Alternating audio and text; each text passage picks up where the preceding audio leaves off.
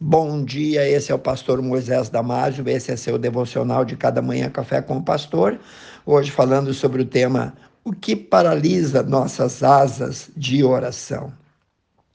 No livro de 1 Tessalonicenses 5,17, diz assim: Orai sem cessar. A vida é um corre-corre. Somos compromissados com quase todos, com quase tudo nossos compromissos quase nos afogam. O inimigo tenta nos despojar, ou seja, tirar o nosso fôlego, tirar o nosso desejo de orar, porque ele sabe que orar é o mandamento mais repetido da Bíblia. Leia comigo agora Marcos capítulo 11, versículo 24, que diz: Por isso vos digo, disse Jesus, que todas as coisas que pedirdes, orando, crede receber, telas-ei. Seja arrojado, então. Lute contra a lassidão, contra o comodismo. Você não é um camaleão, você é um filho de Deus. Não pare, mantenha o equilíbrio da fé. A vida é como andar de bicicleta. É impossível manter o seu equilíbrio quando ela está parada. Ore mais, fale mais com Ele, chore mais diante de Deus e creia que se for a vontade do Senhor naquilo que você pede, ele moverá o mundo em teu favor. Além disso, precisamos receber a cura do céu contra essa doença chamada preguicite. Saia da tua zona de conforto. Saiba que pouco a pouco vai acontecer aquilo que tiver a acontecer em teu favor. Se você não se dispor a orar, nada acontece transformações irão acontecer nas nossas vidas, mas precisamos nos livrar da comodidade se queremos verdadeiramente ser servos e ferramentas para a obra do Senhor. Ficar falando com os amigos de futebol, de política, de novela ou de tantas outras coisas que não somam nada, às vezes comentando sobre a vida deste ou daquele, não cansa mas ao orar, sim, ah, isso cansa. Na oração nós conversamos com Deus, mas imagina você conversando com uma pessoa que você não gosta. Vai ser um tormento, não é mesmo? Por outro lado, se você amar a Deus sobre todas as coisas e passar uma hora conversando com Deus, não vai ser um martírio, mas sim um imenso prazer. Agora, se alguém não ama Deus mais do que ama as outras coisas do mundo, ele não vai ficar nem 10 minutos orando.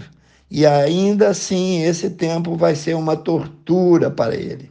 E eu te pergunto: o quanto você ama Deus? O quanto você ama Deus vai ser demonstrado no quanto tempo você passa falando com aquele que deve ser o seu melhor amigo, ele, Deus que te supre, que te abençoa, que te dá tudo, que conhece as tuas debilidades e fraquezas e está lá para te ajudar o tempo todo. Todos os dias tem 24 horas. Quando estamos cheios de compromissos, costumamos dizer que não temos tempo, mas a verdade é que temos tempo sim. É a oração que deixou de ser prioridade.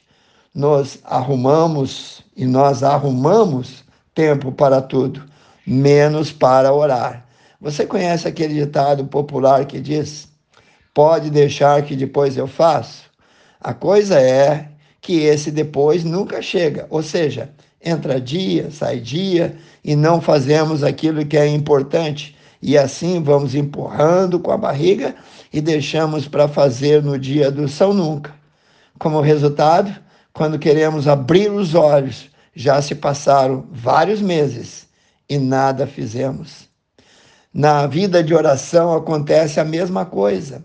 Alguns dizem: amanhã eu oro, amanhã eu levanto de madrugada, de manhã, de manhã bem cedinho já estarei orando. De amanhã não passa. A primeira coisa amanhã é cumprir aquele propósito. E assim os dias vão passando, as horas vão passando, as semanas vão passando e nada fazemos. E o inimigo número um de nossas almas fica ali, sentado, rindo de nós. Temos que orar antes de dormir, mas a cama está tão confortável, o dia foi muito puxado e assim adiamos. Nós deitamos só um pouco para relaxar e não levantamos mais. Tanto a preguiça como a protelação nos impedem de desenvolver uma vida sadia, uma vida de oração, uma vida de comunhão com Deus. A gente diz: vou relaxar um pouquinho, descansar, hoje e amanhã eu pego firme. Ah, amanhã sim vai ser o meu dia de oração. E assim que nós pensamos. Porém, amanhã somos pegos pelas mesmas armadilhas. E assim o tempo vai passando e ficamos vários dias seguidos sem orar. Fuja dessas armadilhas. Pegue firme na oração. É Deus que vai mudar a tua vida e não o teu dinheiro, e não o teu trabalho, e não as tuas forças ou os teus amigos. Então, ore mais, busque mais a Deus. Leia lá, Mateus 7, 7. Pense e repense nisso, quero orar contigo. Precioso Deus, abençoa, Pai. Os que oraram, os que oram, os que têm a oração como prioridade e sabe que a oração vai transformar a vida deles, a família, o presente e o futuro. Pai, entrego todos sobre os teus cuidados, olhe e peço em nome de Jesus. Amém. Se você gostou, passe adiante aos seus grupos e amigos e eu te vejo no próximo Café com o Pastor.